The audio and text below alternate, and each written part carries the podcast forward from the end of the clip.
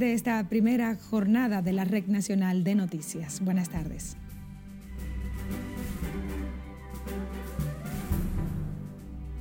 La sequía se agudiza en el país y preocupa a las autoridades de salud las enfermedades que pudieran reaparecer. Arroceros y ganaderos advierten sobre pérdidas en el sector afectados por fuerte sequía que impacta a República Dominicana. Políticos y empresarios reconocen manejo monetario del Banco Central minimizará impacto en el país de quiebra de bancos estadounidenses. Inicia con saqueos y disturbios manifestación en Navarrete, en Santiago. Policía vigila la zona. Y todo listo para la celebración en el país del Festival Centroamérica Cuenta 2023, con 25 autores criollos y más de 70 escritores internacionales.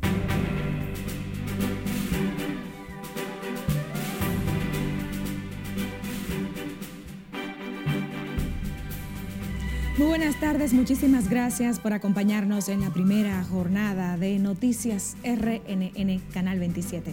María Cristina Rodríguez saluda en nombre del cuerpo técnico y de producción.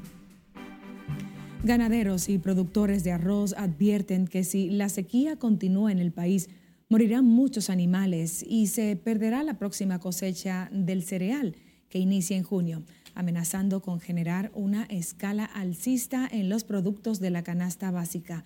Nelson Mateo con los detalles. Lamentablemente la sequía está golpeando al sector agropecuario. La sequía que afecta a todo el territorio nacional está dejando sus estragos en el campo. Y según este diputado y empresario arrocero vegano, la siembra del cereal corre peligro. Bueno, ahora mismo el arroz lo que necesita es luz. Gracias a Dios la cosecha está terminando, pero no vamos a tener el agua suficiente para iniciar la cosecha que viene, la nueva siembra que viene. Y si no contamos con esa, con esa agua suficiente para la producción arrocera de la etapa que viene, nosotros nos vamos a ver en la necesidad de importar arroz, que eso es lo que no queremos y lo que vamos a tratar de que no ocurra. Y como en La Vega, la falta de agua está surtiendo los mismos daños en la productiva ciudad de San Juan porque todos sabemos que esto pasa. Ahora bien, lo que hay que buscar es las alternativas y las estrategias para cuando llegue este momento los productores no se vean afectados. La inclemencia del candente sol, sumado a la falta de lluvia, ha mermado la cantidad y la calidad de la producción, amenazando con generar escasez y alza en los precios según este legislador y empresario del campo. Hoy solamente nos queda llorar, porque sin esta presa, si en tres semanas, si en un mes, no llueve, pero que llueva de verdad con cántaro, como, dice, como decimos allá en el campo, no solamente la producción arrocera, sino la producción de plátano, de vegetales, de yuca, de batata y sobre todo hasta problemas para el agua, para el consumo humano. Y lo peor, de acuerdo al presidente de la Comisión de Agricultura de la Cámara de Diputados, la sequía ha mermado seriamente el caudal de las presas y las hidroeléctricas. Por ejemplo, el río, el río Mao, que tiene la presa de Monción, le están entrando dos metros cúbicos de agua por segundo y le están sacando 20. Una situación ya desastrosa. El complejo Tavera está en su mínimo. Entonces, aquí mismo en la capital vemos como la demanda que hay de agua potable, que no hay ni para beber. La prolongada sequía ha estado afectando además del ganado y los productos agropecuarios el consumo de agua potable. Nelson Mateo, RNN. Precisamente la sequía que afecta al país se agudiza, por lo que las autoridades sanitarias han vuelto a advertir del aumento de enfermedades como chikungunya, dengue y diarreicas, mientras el director del Servicio Nacional de Salud garantizó que la red pública de hospitales está lista para atender eventualidades. Siledis Aquino está en directo con más. Buenas tardes, Siledis. La sequía se agudiza en el país y preocupa diversos sectores. Las autoridades de salud no son la excepción. Reservar el agua para que sea también para consumo humano y para la higiene. Es que la falta de agua y la necesidad de almacenarla encienden las alarmas epidemiológicas por el desarrollo del mosquito que causa el dengue y chikungunya. porque muchas de estas enfermedades, como las gastrointestinales, pues entonces se pueden distribuir si no hay buena, buena higiene, buen lavado de manos. Debido a la sequía, el presidente del Gabinete de Salud, doctor Daniel Rivera, llama a la población a economizar el agua y cuidar el almacenamiento clorando y tapando bien los tanques. Evitar el, derroche porque necesitamos agua potable para la buena alimentación, pero también para el lavado de manos, aseo. En los hospitales, el doctor Mario Lama, director del Servicio Nacional de Salud, dijo que no tienen reporte de escasez del líquido en los centros y garantizó están listos para la atención de eventualidades. Eh, lo que tenemos que seguir tomando las previsiones, las medidas epidemiológicas, la eliminación de reservorio, la eliminación del mosquito adulto y ahí tenemos que pedir la colaboración de toda la población para que mantengan las medidas que ya el ministerio está anunciando y difundiendo. Pero nuestros hospitales están en capacidad de manejar cualquier patología que se presente en nuestra república. Entre las enfermedades que podría generar la escasez de agua están las que producen los mosquitos como dengue y chikungunya, así como diarrea que produce cólera. El tema fue abordado previo al simposio técnico académico sobre COVID-19. Por el momento son los detalles que les tengo. Ahora retorno con ustedes al set noticias. Muchísimas gracias, Siledis Aquino. Por otro lado, el COVID-19 ha dejado en el país numerosas enfermedades, especialmente respiratorias y trastornos de afecciones a las que se enfrentan neumólogos y otros especialistas. En este sentido, el reconocido neumólogo Emil Jorge Mansur explica que las estadísticas internacionales recogen que entre el 60 y el 70% de la población afectada por el coronavirus ha quedado con secuelas. Quedaron con lesiones importantes a nivel pulmonar, que quizá quedaron con ciertos trastornos funcionales, estamos hablando de personas con dificultad para respirar, dificultad para hacer sus actividades físicas. Y algunos inclusive que entraron en incapacidad por poder ejecutar sus, actividades normales por las lesiones pulmonares, pero la mayoría han sido síndrome post-COVID de trastornos del sueño, trastornos emocionales, eh, tenemos pacientes que no eran asmáticos, entre comillas, o no eran respiratorios, entre comillas, y ahora le da gripe de cualquier cosa, tienen un aumento de exacerbaciones respiratorias.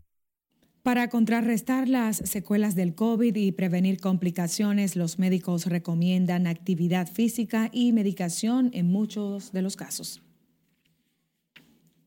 El presidente del Colegio Médico amenaza con desafiliar las administradoras de riesgos de salud si no hay acuerdos en el marco de las conversaciones con el gobierno para tratar el conflicto con las ARS. Senencaba dijo que esperan que los posibles acuerdos beneficien a la población y a los médicos. De no llegarse a acuerdo, definitivamente eso muestra dos cosas. Primero, que la interlocución con validez desde el punto referencial más importante, que es el Palacio, definitivamente no funciona en el país. Y segundo, lamentablemente esto va a que los prestadores abandonemos la seguridad social, porque no veo otro escenario. Mira, el Colegio Médico tiene también que, que analizar muchas de sus propuestas para que podamos llegar a entendimiento. Hay propuestas que nos tenemos que sentar en la mesa para hacer los estudios correspondientes. No puede ser de un plumazo como ellos quieren. Mañana los médicos volverán al Palacio Nacional para reunirse por tercera ocasión con la vicepresidenta Raquel Peña, quien busca poner fin al impulso entre las ARS y el Colegio Médico y así llevar tranquilidad a los más de cuatro millones de afiliados a la seguridad social. Los accidentes de tránsito siguen siendo una de las principales causas de muertes en el país. Esto comprobado con la reciente publicación de estadísticas que dispone el Centro de Análisis de Datos de la Seguridad Ciudadana, mientras que médicos especialistas entienden que la cifra bajaría significativamente con la implementación de medidas preventivas durante todo el año. Nuestra compañera Catherine Guillén trabajó el tema. ¿Cuáles son los riesgos que nosotros podemos disminuir? La ingesta de alcohol, control de velocidad, uso de caco protector, En el periodo de enero a junio 2022 se registraron 9.608 lesionados por accidentes de tránsito en República Dominicana, en comparación con el mismo periodo del año anterior cuando se registraron 8.882 casos, lo que representa un incremento de 8% en comparación con años anteriores, una realidad que pone a diario a prueba a médicos especialistas de todos sabido que el parque vehicular de, nuestro país anda rondando los 2 millones y medio de motos. Eso hace que el 70, 78% de todos los accidentes de tránsito son por accidentes de tránsito. Eh, son por accidentes por moto. Otros son vehículos de motor. Y después, aparte de los accidentes de tránsito, también vemos una cierta cuota, pues heridas de armas de fuego y delincuencia por armas, de, armas blancas.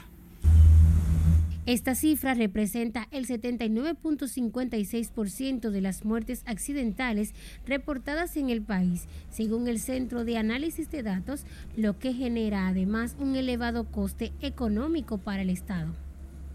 Eh, son muchachos jóvenes que están rondando los 15 a los 30 años que normalmente algo, por más buena atención de que nosotros le prestemos, quedan con cierto grado de mutilaciones.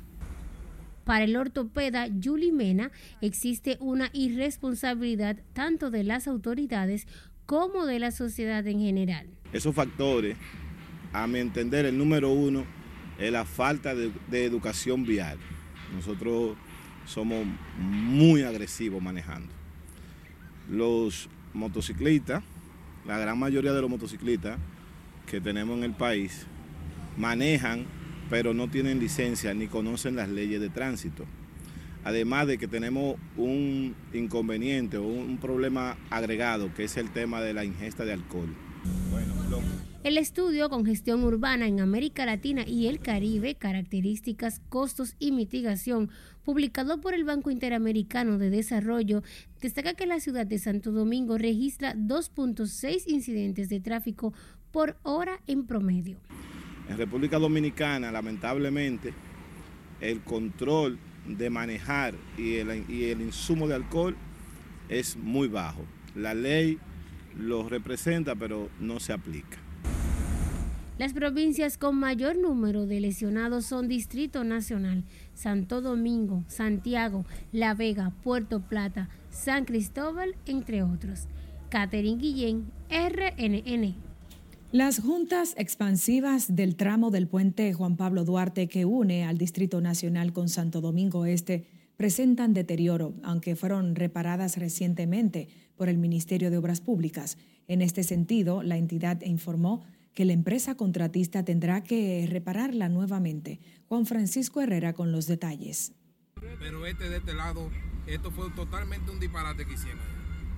Estas imágenes muestran lo deterioradas que lucen las juntas expansivas del puente Duarte, pese a que fueron colocadas recientemente por la empresa contratista Pinza. Obras Públicas pagó alrededor de 60 millones de pesos por esos trabajos, que según conductores ya tienen daños estructurales.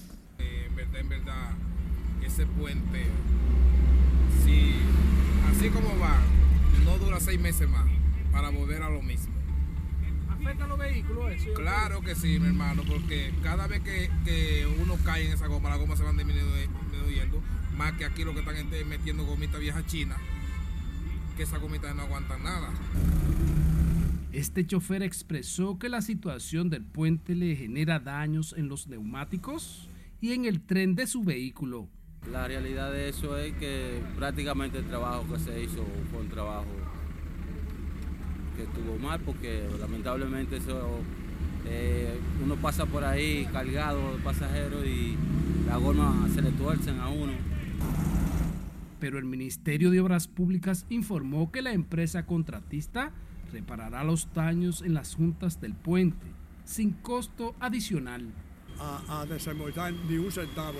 La compañía es responsable y dijo que va a resolver eso lo más rápido posible. ¿Se deben hacer las cosas bien? sí, va a quedar perfecto, dijo la, la, compañía que, que, está construyendo, eh, reparando. El año pasado al puente se le colocaron nuevas juntas para corregir el inconveniente en el tránsito debido al desgaste que presentaban las juntas anteriores. Juan Francisco Herrera, RNN.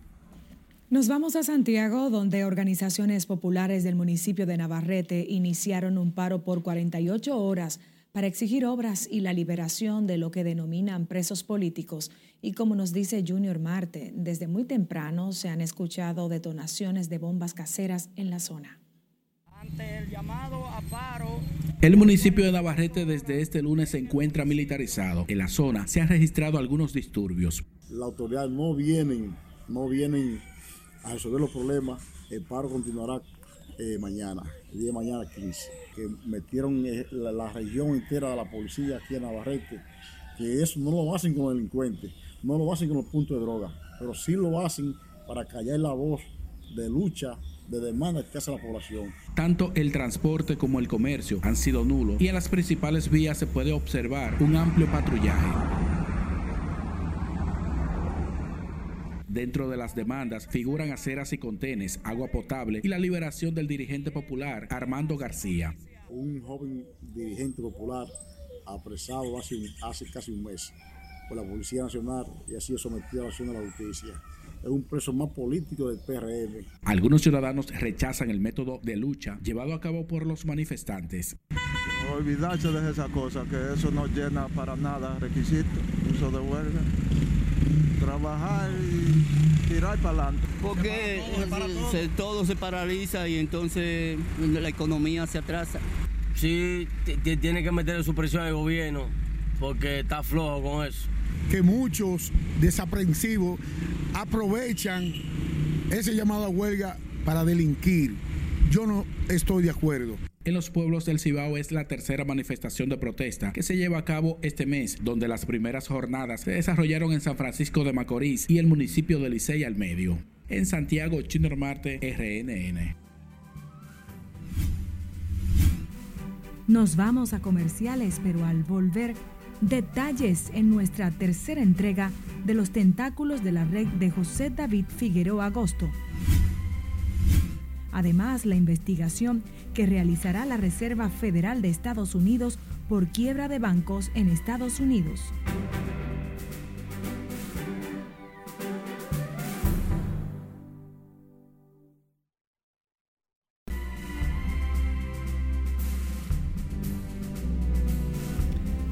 De regreso con más, la Reserva Federal de Estados Unidos anunció que investigará las condiciones de supervisión y regulación del banco californiano Silicon Valley Bank, cuya quiebra provocó un remesón en los mercados financieros mundiales.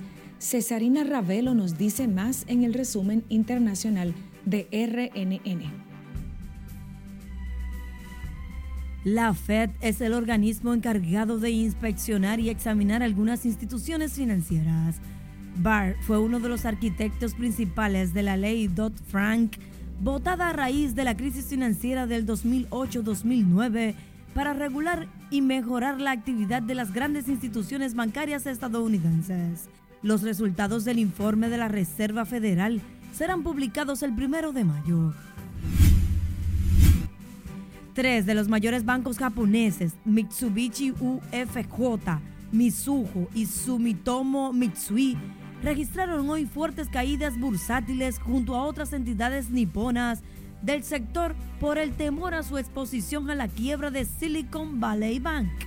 El principal índice de la bolsa de Tokio, el Nikkei, cayó este martes un 2,19% hasta su nivel más bajo en tres meses tras haber llegado a caer hasta un 2,6% durante la jornada, arrastrado por el nerviosismo en el sector bancario.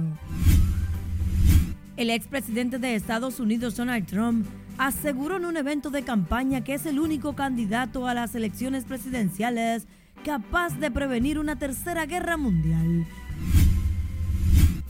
Al menos 111 personas han muerto y 134 han resultado heridas a causa del ciclón tropical Freddy a su paso por Malawi, donde además 16 personas continúan en paradero desconocido. Las autoridades del país africano han detallado que más de 13.000 personas han sido desplazadas debido a las fuertes lluvias.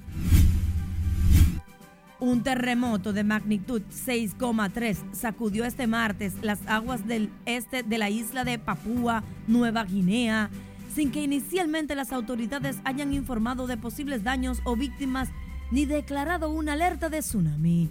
El Servicio Geológico de Estados Unidos, que mide la actividad sísmica en todo el mundo, indicó que el temblor tuvo un epicentro a 119 kilómetros de la localidad de Madak, en la costa norte de Papúa Nueva Guinea, y a unos 144 kilómetros del Lae, la segunda ciudad más poblada del país.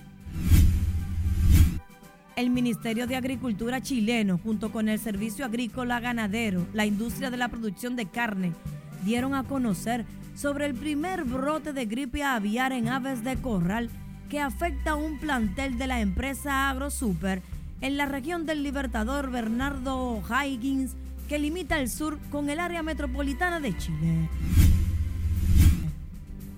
Una escuela primaria de la provincia argentina de Santa Fe convocó a sus alumnos a acudir a clases en traje de baño para combatir las agobiantes temperaturas que soporta el centro y norte del país en un sofocante verano austral con registros, récords y sequía. La iniciativa busca que los niños se refresquen con agua en los recreos para sobrellevar las temperaturas que llegaron hasta los 38 grados cuando rige una alerta tras nueve horas consecutivas de calor. La tecnológica Meta, propietaria de Facebook, Instagram y WhatsApp, anunció este martes que va a recortar otros 10.000 puestos de trabajo en los próximos meses y abandonar planes para cubrir unas 5.000 vacantes que tenía abiertas. Los nuevos despidos llegan después de que el pasado noviembre Meta anunciase la salida de unos 11.000 trabajadores, alrededor del 13% de su plantilla, con el objetivo de reducir costos. En las internacionales, Cesarina Ravelo, RNN.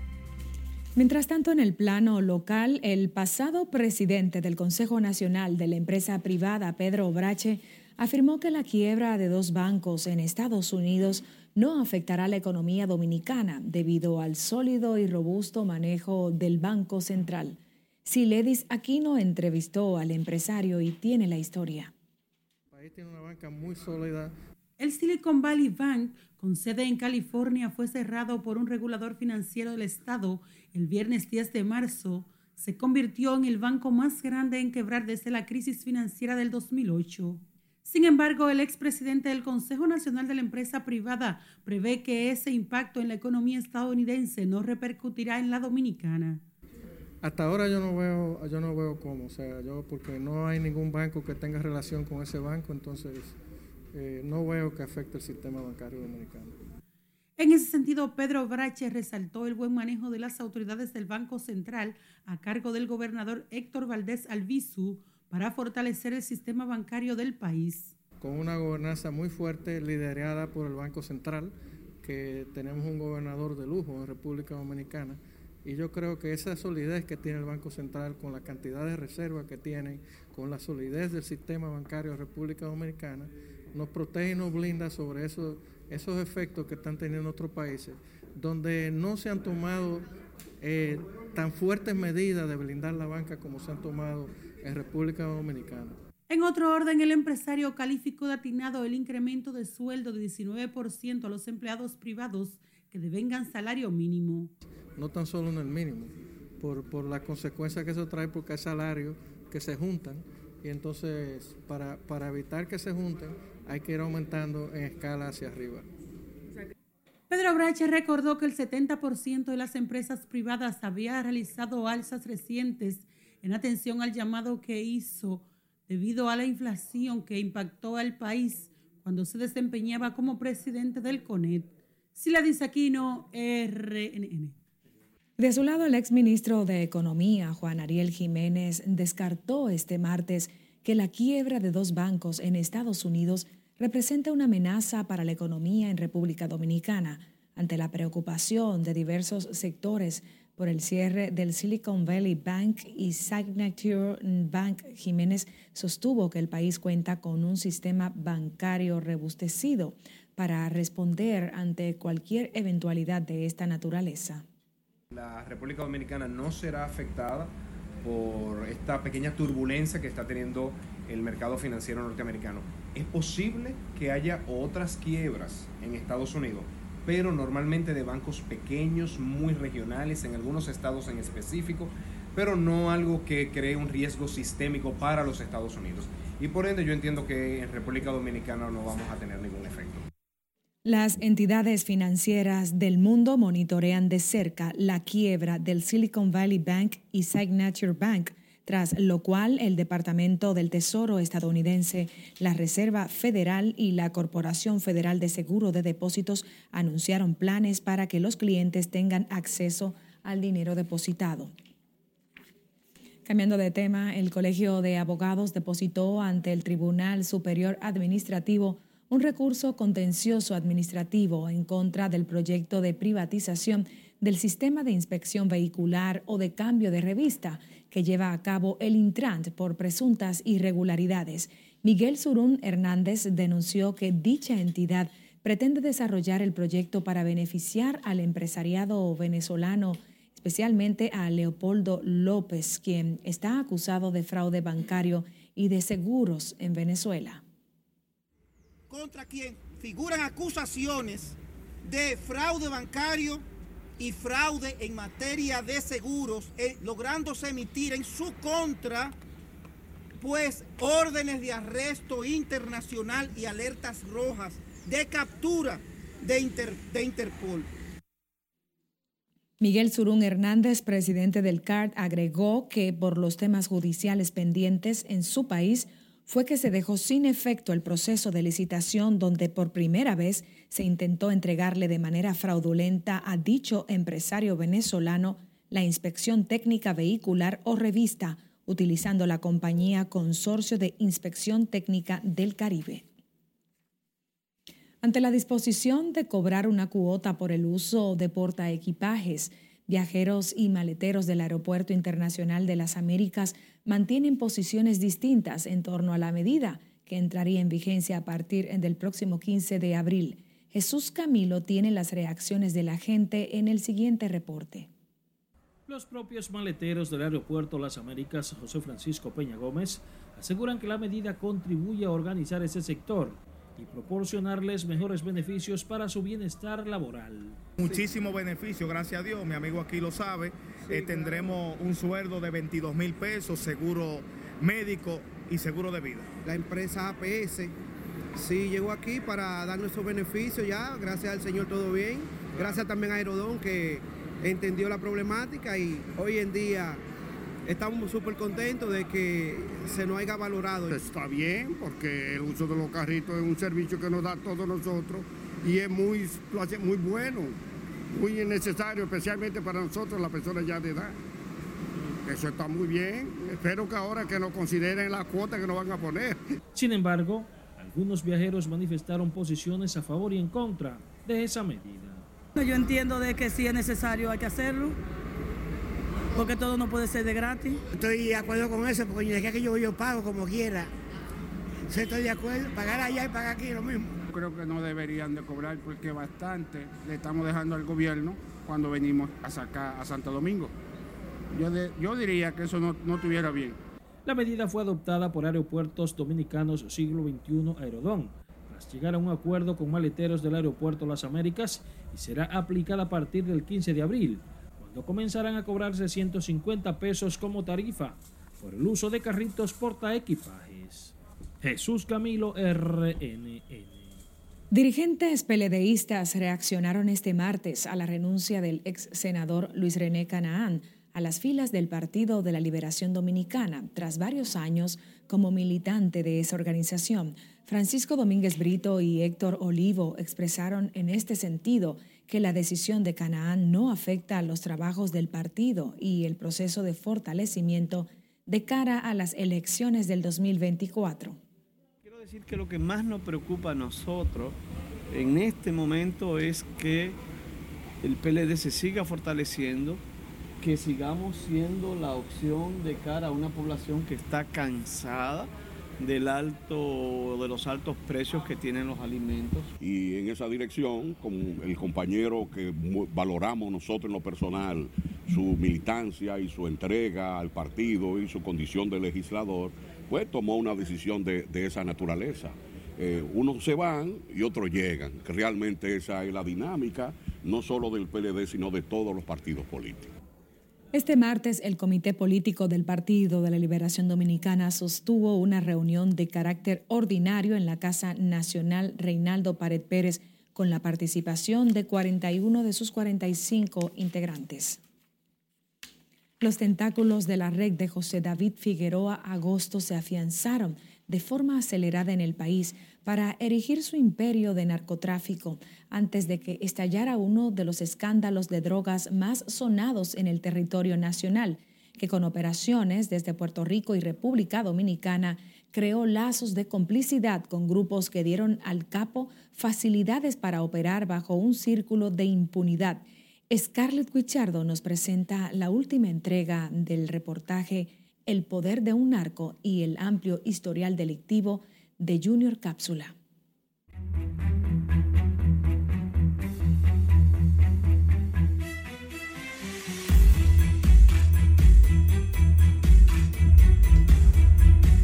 Se ocuparon un sinnúmero de kilos de droga.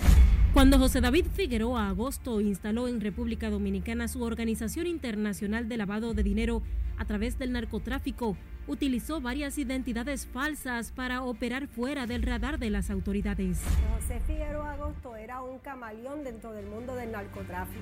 El líder de la red criminal se movía con identidades dominicanas bajo el nombre de Felipe Rodríguez de la Rosa, Ramón Sánchez, Ángel Rosa Rivera y Cristian Almonte.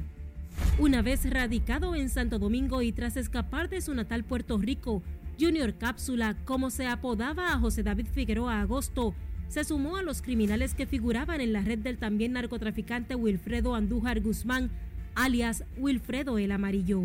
Figueroa Agosto y el capo dominicano Andújar Guzmán, uno de los más buscados por las autoridades de Estados Unidos debido a su red de crimen organizado y venta de narcóticos, tenían vínculos directos hasta que el Amarillo fue capturado en septiembre del 2021 y su posterior extradición al suelo estadounidense.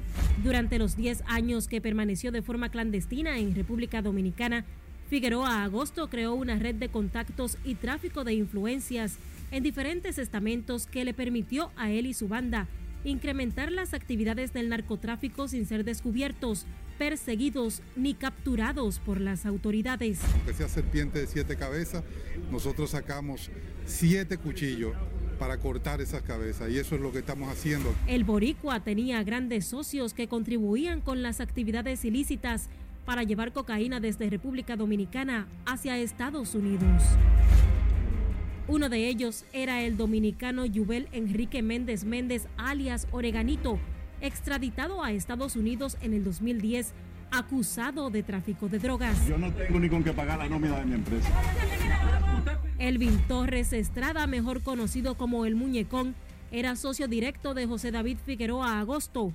El hombre se declaró culpable de cargos de conspiración de narcotráfico, entre estos intentar distribuir sustancias controladas desde República Dominicana entre 2005 a 2009. Tenía mucha droga, tenía kilos me convertí en un narcotraficante que tenía una doble vida. De acuerdo con las acusaciones de las autoridades, también formaba parte de la red de socios del capo boricua Ramón Antonio del Rosario Puente, alias Toño Leña, quien organizaba y coordinaba la transportación de grandes cantidades de narcóticos desde Sudamérica. No conozco a ese hombre. Te lo he dicho siempre. Pero a ti se te vincula con él. Bueno, pero está bien, entonces usted me está, me acusando. Usted no, no, no. Bueno, pues cuestionenlo a ellos porque ellos no le han presentado al país una prueba mía con relación con ese hombre. ¿Tú le temes la extradición? Yo no le temo a nada. ¿A quién están conmigo que se han llevado para allá? Se lo comen allá al año. José David Figueroa Agosto tenía en República Dominicana un grupo de sicarios que utilizaba a su antojo para deshacerse de cualquiera que representara algún peligro para su organización. Están hablando de que me van a dar un tiro para decir que nosotros nos vamos a fugar. Para ponernos a bobo. Entonces ahorita parezco yo lisiado para llevarnos a todos para la cárcel de Higüey. El mismo estaba integrado por Gian Enrique Rojas Matos, Ricardo Pérez Mateo, Winston Rodríguez Tavares, Diomedes de Moya Durán y otros tres hombres que se comunicaban con el cabo para coordinar las ejecuciones a quemarropa. La organización criminal dominico-puertorriqueña de Figueroa Agosto, desmantelada en República Dominicana a mediados del 2009, además de sembrar terror en la sociedad, se movía en un círculo delictivo que dominaba en su momento los mercados ilícitos en el Caribe. A la República Dominicana le espera una ola de, de violencia fuerte en los próximos meses. El boricua logró esconderse sometiéndose a cirugías plásticas, utilizando pelucas y amparado en identidades falsas hasta que fue capturado. El ex convicto también promovía en su red orgías que utilizaba para buscar conexiones y obtener facilidades que le permitían blanquear dinero para adquirir las propiedades en las que se interesaba. El líder de la estructura de tráfico de drogas fue apresado el 17 de julio del 2010 y liberado en marzo del 2020 tras cumplir una condena de 10 años en Estados Unidos que fue reducida después de un segundo acuerdo de delación y entrega de bienes con las autoridades estadounidenses, con el cual el capo se declaró culpable de liderar la organización de narcotraficantes en 2012. Con una nueva identidad, Figueroa Agosto no tiene impedimento de entrada a la República Dominicana y existe el temor de que haya regresado al suelo criollo para retomar sus operaciones de narcotráfico. Es Carelet Guillardo, RNN.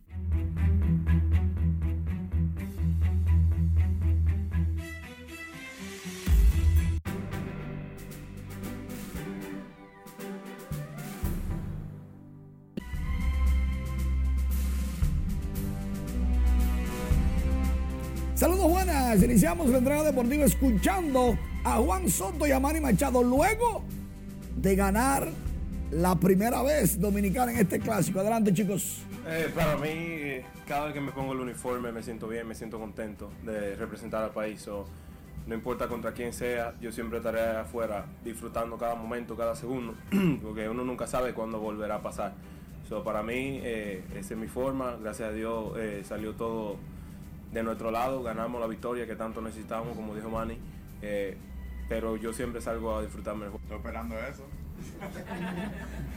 Pero no, eh, le damos gracias a Dios que salimos con, la victoria hoy, eh, lo necesitamos. Jugamos el, partido bien como equipo y, ¿sabes? Le damos gracias a Dios que, que- salimos con los, los monzones hoy, pero tenemos que seguir jugando como, estamos, como jugamos hoy. Hay que decir que República Dominicana derrotó a Nicaragua seis carreras por una. Comenzó la zafra con Rafael Devers y este doblete anotando Juan Soto, que dicho sea de paso, no querían que se esforzara ni corriera. Dice Juan Soto que él juega fuerte siempre. Luego en el sexto conectó cuadrangular para colocar el juego 5 por 0, un palo de 401 pies. Comenzaron los bates, dice Fernando Tatis. Tranquilo, mi gente, que comenzaron los abusadores en sus redes. También Manny Machado conectó cuadrangular. Se estreñó la ñoña. Todos los equipos, cuando dan cuadrangular, con algo lo celebran. Dominicana, con la ñoña presidencial. Ay, chichi. Por otro lado, ha sido un acontecimiento, un espectáculo el dominicano José Hernández entre los fanáticos y en el entorno del Loan Depot Park, la casa de los Miami Marlins. El hombre ha sabido dejarse querer de todo, principalmente de los dominicanos. Aquí, personificando a Goku, se lleva al nicaragüense. Esto no tiene ejemplo. En otro partido, Puerto Rico logró un juego perfecto de ocho entradas luego de derrotar a Israel. Y el hombre grande de esa labor fue José de León, cinco entradas y dos tercios de 10 ponches, sin libertades, primer juego perfecto en un clásico. Señor, el señor Henry Ford, oh, tirando el bate para arriba y todo, los británicos. Sir Henry Ford, mírenlo ahí, con capa y con corona. Así Gran Bretaña estaba celebrando que le ganó a Colombia 7 por 5. El mismo Colombia que, bueno, ahí hay un lío en ese clásico. Duque Herbert, a pesar de que Nicaragua perdió, él lanzó en el noveno y ponchó a Juan Soto. Miren cómo se ríe Juan Soto. Lo engañó el muchachito de 21 años con un sinker. Dice él, él que él estaba contentísimo de haberlo ponchado porque imagínense son grandes ligas. Ponchó a Julio Rodríguez y después a Rafael Devers. Después que lo ponchó a los tres, no bien se había cambiado y los Tigres de Detroit de las grandes ligas le dieron un contrato para invitarlo a las ligas menores y a ver que demuestre ya. 21 añitos el nicaragüense. ¿Y quién lo diría? él le dijeron, en el noveno lanzas contra grandes ligas. Y él dijo, lo menos que puede pasar es que den un palo. Pero yo voy a tratar de hacerle out. Y lo ponchó a los tres. Lo logró. Que Dios le dé mucha salud y que pueda llegar a las grandes ligas también. Así es. Seguimos con más. Es que todo está listo para la celebración de la décima edición del Festival Centroamérica Cuenta 2023, que se desarrollará por primera vez en República Dominicana con la participación de 25 autores criollos y más de 70 escritores internacionales. El evento cultural se realizará del 16 al 21 de mayo en Santiago y Santo Domingo, donde además se expondrán los grandes problemas que más afectan a la región. Un encuentro eh, sin, sin, lugar a dudas muy importante que le va a permitir a los dominicanos y a las dominicanas poder acercarse a lo mejor de la literatura por medio de charlas, por medio de conversaciones, pero también interactuar con las escritoras y los escritores, poder tener firma con ellos, poder dialogar sobre su obra.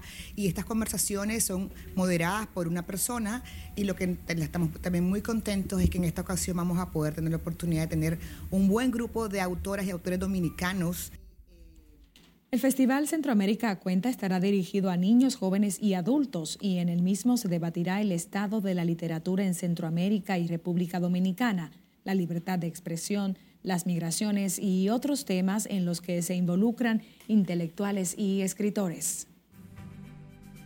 Despedimos la presente emisión de Noticias RNN muy agradecidos de su fiel sintonía. María Cristina Rodríguez estuvo en la conducción. Feliz tarde.